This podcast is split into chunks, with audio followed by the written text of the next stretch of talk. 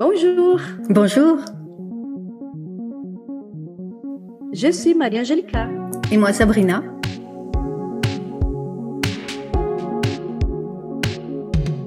Bienvenue sur Let's Go Digital, le podcast du MBA MCI, le MBA Marketing Digital et e-commerce de l'Institut Léonard de Vinci.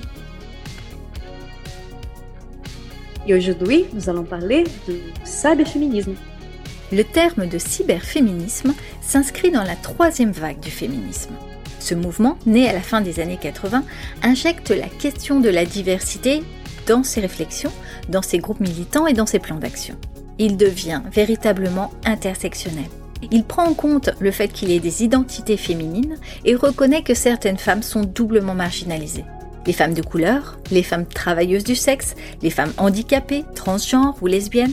Le terme de cyberféminisme désigne le travail critique, artistique, théorique de collectifs de femmes qui utilisent Internet, le cyberespace et les technologies numériques. S'il peut être difficile de le définir plus précisément, on peut, pour y voir plus clair, se référer aux 100 antithèses du cyberféminisme écrites par le collectif de femmes Old Boys Net. Cyberfeminism is not a fashion statement. Le cyberféminisme n'est pas triste. Cyberfeminism is not Earl 101. Cyberfeminism is not without connectivity. Cyberfeminism is not about boring boys for boring boys.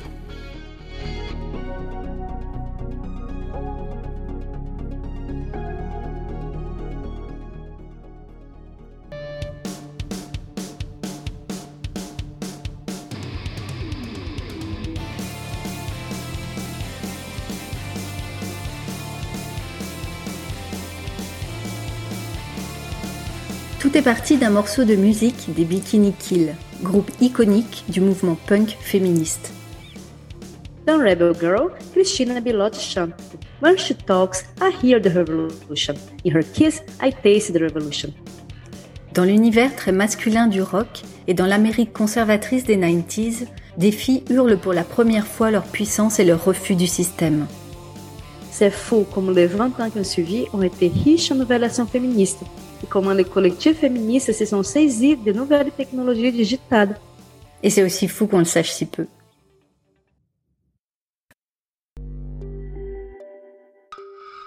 Pour découvrir qui sont ces féministes étonnantes, nous vous rappellerons le contexte historique et technologique qui les a portées, puis nous expliciterons la philosophie de ce collectif hors norme et nous vous raconterons les incroyables projets sur lesquels elles travaillent. Le Deep Lab a été créé en 2014 par Wade Wagneck et se définit comme un congrès de chercheuses cyberféministes. Il a été fondé avec le soutien de la Université Carnegie Mellon. Le but, c'est d'examiner la culture contemporaine à travers une compréhension des économies de marché alternatives et de la recherche créative. Pour faire simple, Deep Lab é um coletivo de femmes militantes issues de la tech e do milieu culturel. Elles sont programmeuses, ingénieures, artistes, productrices. Pour bien comprendre, il faut rappeler qu'on est dans les États-Unis des 90s. Le pays dit bye bye à Bush et à 10 ans d'une économie morose qui ne crée pas d'emplois. Et surtout, c'est le début de la troisième révolution industrielle, celle liée aux nouvelles technologies de l'information et à Internet. S'en suivra une période de boom économique liée à la bulle digitale. C'est aussi à ce moment-là qu'émergent les mouvements altermondialistes. Ils critiquent les institutions financières internationales, le néolibéralisme et le consumérisme débridé. Enfin, on entre dans l'ère post-Snowden. Et tout ça après les révélations des programmes de surveillance de masse des citoyens par les agences de renseignement, spécialement les américaines et britanniques. Ok, mais Deep Lab dans l'histoire. Bon, les membres du Deep Lab interrogent cette société, ses rapports de force et de domination et l'impact de la technologie sur son fonctionnement.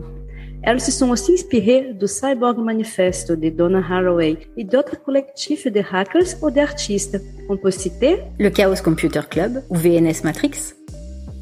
Mais on dirait que Deep Lab syncrétise tout cela l'approche féministe et anticapitaliste, la recherche pluridisciplinaire scientifique et artistique, les codes, les hacking positifs, l'exploitation du Deep Web.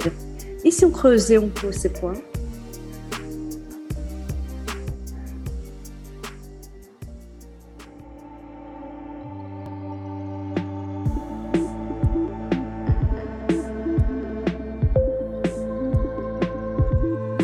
Les deep web qu'est-ce que c'est? Dans le documentaire Deep Lab Documentary du Studio for Creative Inquiry, une des fondatrices du Deep Lab, Danny Varner, explique comme ça. Imagine que Internet est un iceberg. L'iceberg représente l'ensemble de tout ce qui existe sur Internet. Les moteurs de recherche que nous utilisons parcourent une partie de l'iceberg et nous proposent des pages de sites correspondant à nos recherches. Environ 1,3 milliard de pages. Eh bien, ces moteurs de recherche ne visitent que la partie supérieure de l'iceberg Internet. Le Deep Web, c'est la partie immergée, où ils ne vont pas. Et donc, cette partie du web que nous ne verrons jamais. Estimée à 600 milliards de pages. Par contre, les codeurs, les hackers, mais aussi les organisations criminelles, eux, y vont. Et pour les membres du Deep Lab, c'est un terrain de jeu qui renferme un énorme potentiel de recherche créative. C'est un peu une frontière sombre et dangereuse. Mais pour Deep Lab, ce Deep Web pourrait être un sanctuaire pour les femmes et pour les personnes marginalisées. Vous ne trouverez pas grand-chose à propos de Deep Lab chez Google. Si vous voulez creuser, vous avez besoin de télécharger le navigateur Tor, parce que les travaux de groupe ne sont accessibles que via un site de service caché sur la Deep Web. Attention, il ne faut pas confondre Deep Web et Dark Web. Oui, le Dark Web, c'est une sous-section du Deep Web, anonymisée, où se déroulent les plus gros trafics. Et là, il vaut mieux éviter d'y mettre les IP.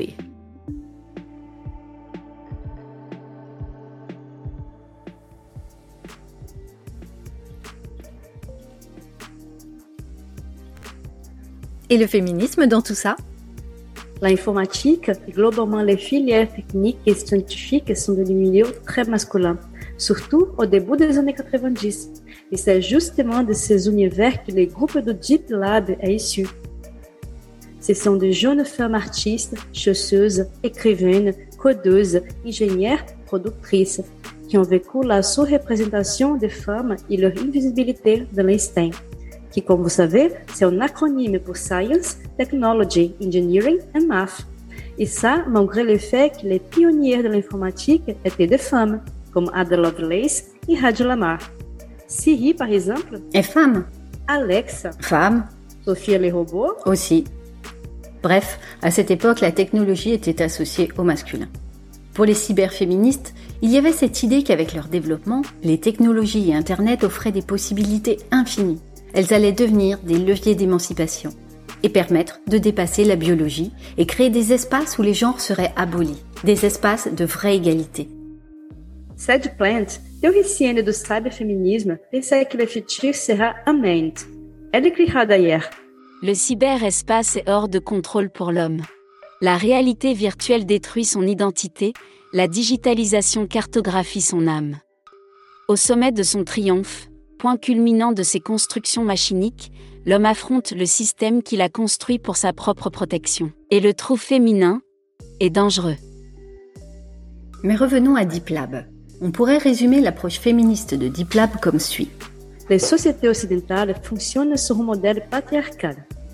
Ce modèle, défini par des hommes blancs pour des hommes blancs, perpétue par sa structure et son mode de fonctionnement la domination sur les minorités réelles, de genre, racisées, et ressenties, les femmes. Les nouvelles technologies offrent au pouvoir des outils inédits de surveillance et de renforcement de contrôle sous ces minorités.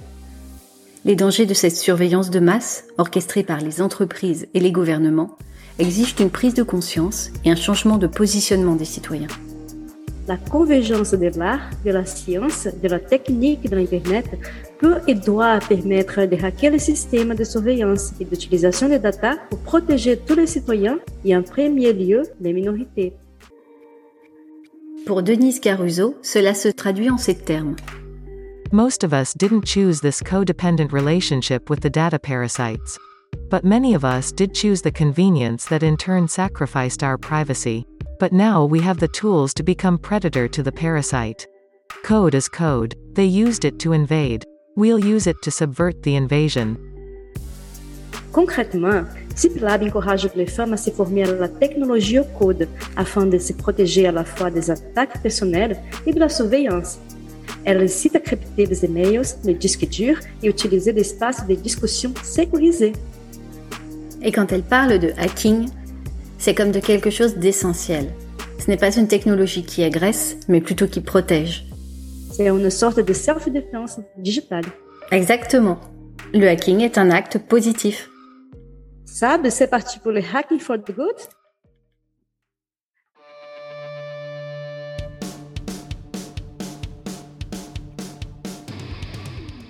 Ce qui est vraiment étonnant, c'est le côté polymathe. Ces femmes, elles sont vraiment expertes dans des domaines très variés et on retrouve cette variété dans le sujet. Voici quelques projets déroulés il y a cinq ans dans une interview pour le magazine Vice.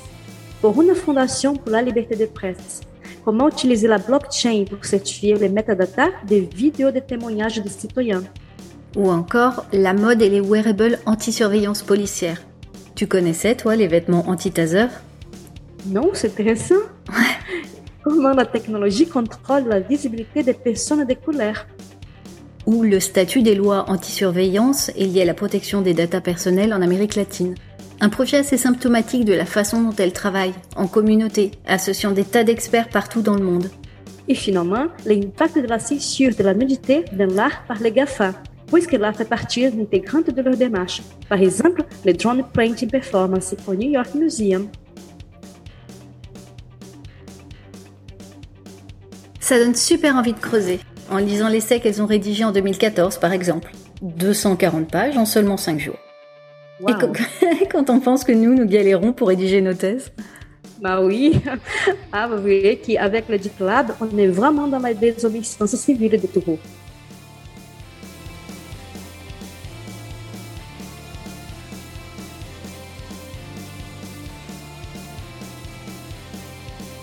La désobéissance civile numérique.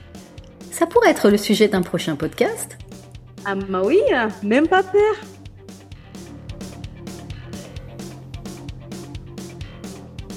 Ah bah merci de nous avoir accompagnés dans l'univers de Deep Lab. Nous avons adoré préparer ce podcast. Vous pouvez retrouver Maria Angelica sur son blog Bonjouriste. Ah bah merci Sab. Et allez lisez l'article de Sabrina sur les stratégies féministes sur l'Internet et sur le blog do MBAMCI. Et n'hésitez pas à nous contacter via les réseaux sociaux pour prolonger la discussion. À très vite pour d'autres trouvailles numériques. Au revoir les amis. Au revoir.